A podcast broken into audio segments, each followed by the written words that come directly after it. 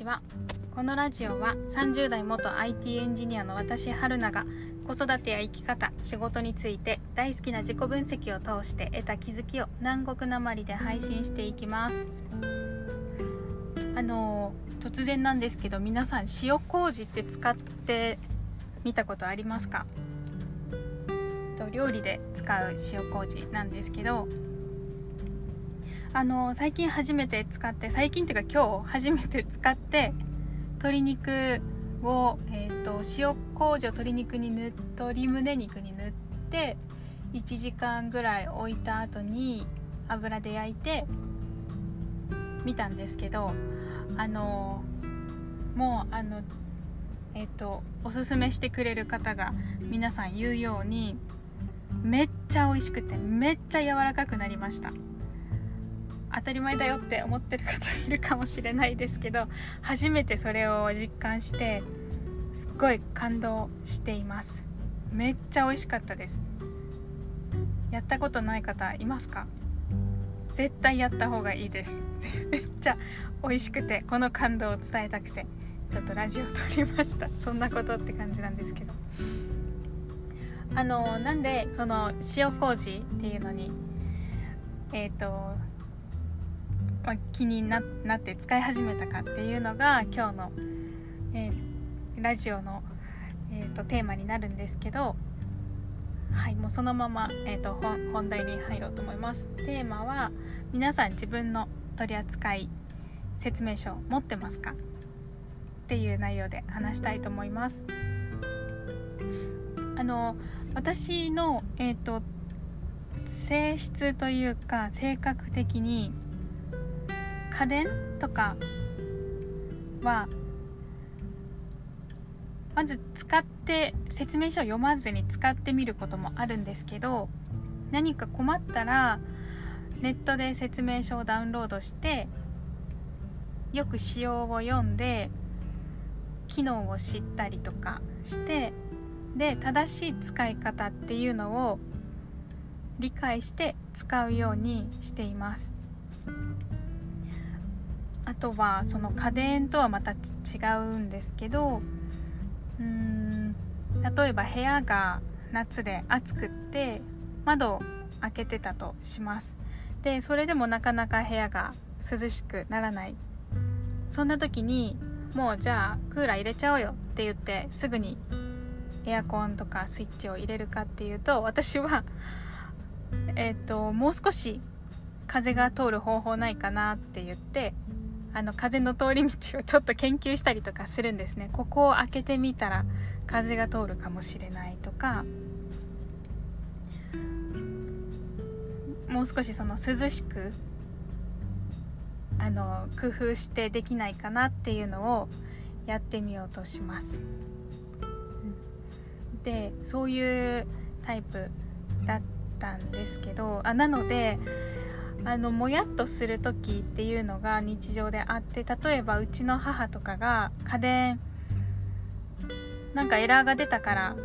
もう壊れてるこれ買い替えだなみたいなすぐ言ったりするんですね。とかあの電源入らない、えー、修理の人を呼んだとか言って呼んでたりとかなんかすぐにもう扱えなくなったらすぐに取り替えちゃうみたいな感じのことをやったりとかする時に結構私はちゃんと調べたって思っちゃうんですね。ちゃんとそれ使い方知ってて使ってんのとかあの何て言うんですかね無駄うん無駄な買い物は絶対したくないしでそのものの特性っていうのを最大限使使い倒して生活することが楽しいんですねなんかそれを理解して使うのが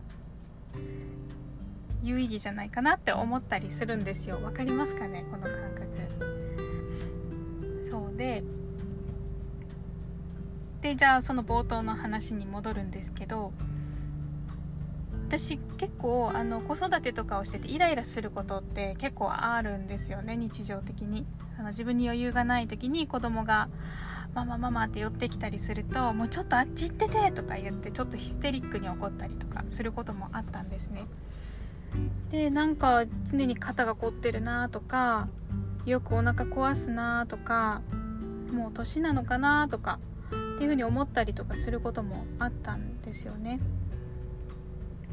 なかなかその体調が優れないことが続く時が多いとか。でそんな日々を送ってる時にうんあのヴィーガンの料理を提供してるカフェ私が好きなカフェがあってでそこが提供している野菜料理あのすごい丁寧に料理をするんですよ。ヴィーガンの方って野菜の料理の仕方がすごく上手だっていうかあのやっぱ工夫してあの美味しく食べることが上手っていうのを聞いたことがあるんですけど沖縄でよく私たちが普段食べたりスーパーで買ったり道の駅とかファーマーズマーケットで買ったりとかあと近所のおばさんが作ったあの別に店頭にも並ばないような島野菜とかを食べる時に結構炒め物にして食べたり味噌汁に入れて食べたりとかするんですけどそういう身近な野菜を使ってあの一つ一つシンプルなんですけど味付けはシンプルなんですけど凝った料理工夫を凝らした料理を作って出してくれるカフェなんですね。で改めてあこの野菜ってこんなに甘かったんだとかこんなにシンプルなあの塩塩気だけの味だけどこんな味だったっけなこの野菜とかっていうのをすごく感じながら余韻に浸るような空間演出もすごく上手だしっていう料理を出していたんですねでめっちゃ美味しいなと思ってこうやって味わって食べるってすごく有意義だなとかっていうふうに思ったりしていたんですけどでじゃあなんでこんなにおい野菜が美味しく感じられるんだろう今の私の体に必要だったのかなっていうふうに思ったところからつながってヴィーガンの料理ってどういうこう体への健康上の効果があるんだろうとかえっ、ー、と私が知らないジャンルの料理？マクロビオティック？マクロビとかあとはよくあの体にいいと言われる発酵食品っていうのが何で体にいいんだろうっていうのをえーと連想して気になったんですね。で調べてみた調べていくにつれて初めて知ったんですよ。自分の体の仕組みっていうのも。ここに来て初めて知ったんですね。もう当たり前のこと今から言います、えっと、ご飯を食べて、えっと、まずあの口の中で唾液でまず最初に、えっと、分解というか、えっと、されて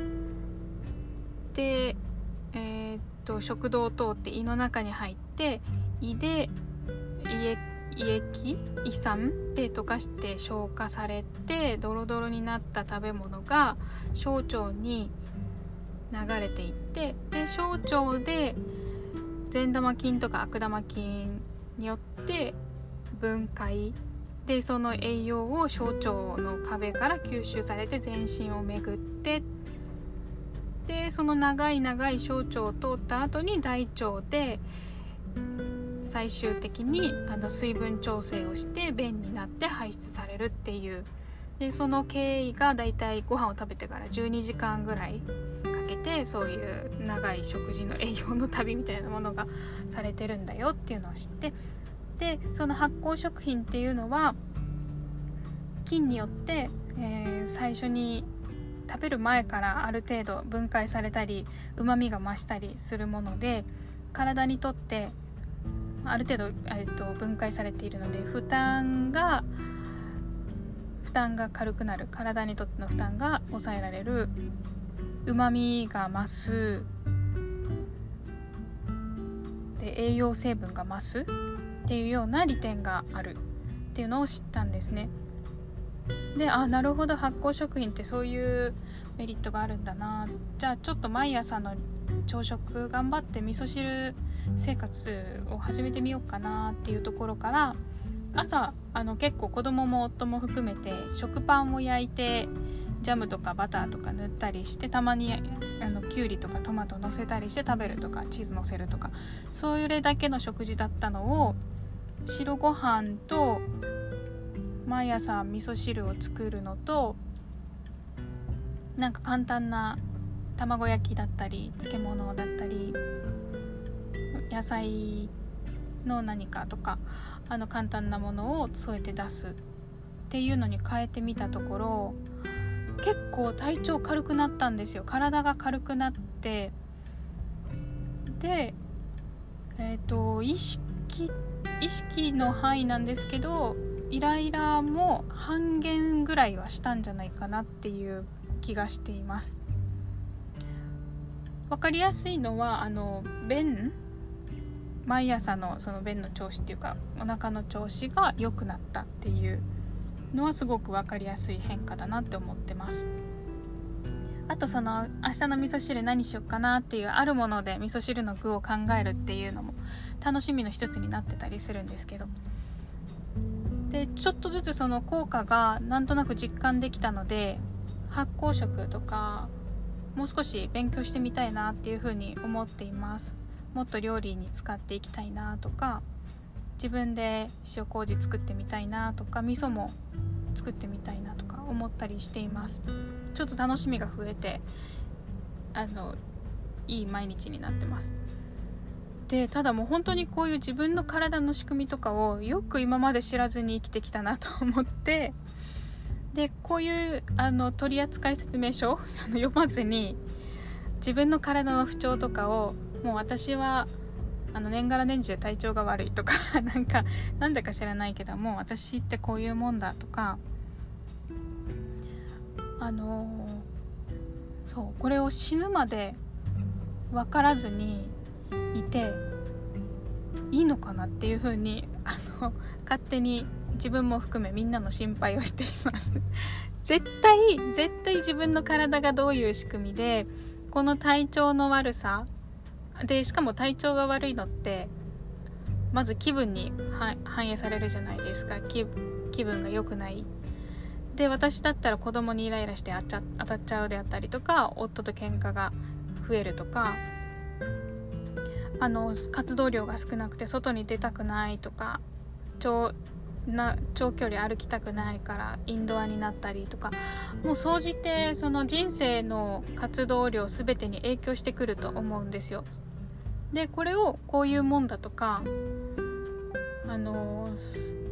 その体がどういう仕組みなのかっていうのを理解しないでその周りに解決策を求めようとすると絶対効率が悪いと思うしそうなんですよ。だからその自分の体についてもし知ってますか？皆さん。知ってました？自分が今まで知らなかったことがショあのショックで。あのもし考えたことがない方がいたら今是非この機会に考えてみることを 勝手におすすめしています、はい、またちょっとその発酵食品の魅力について何かまた感動するようなことがあったら是非おすすめしたいことの一つなのでシェアしていければなと思います。では今日はこの辺で終わります。またよければ次回も聴いてください。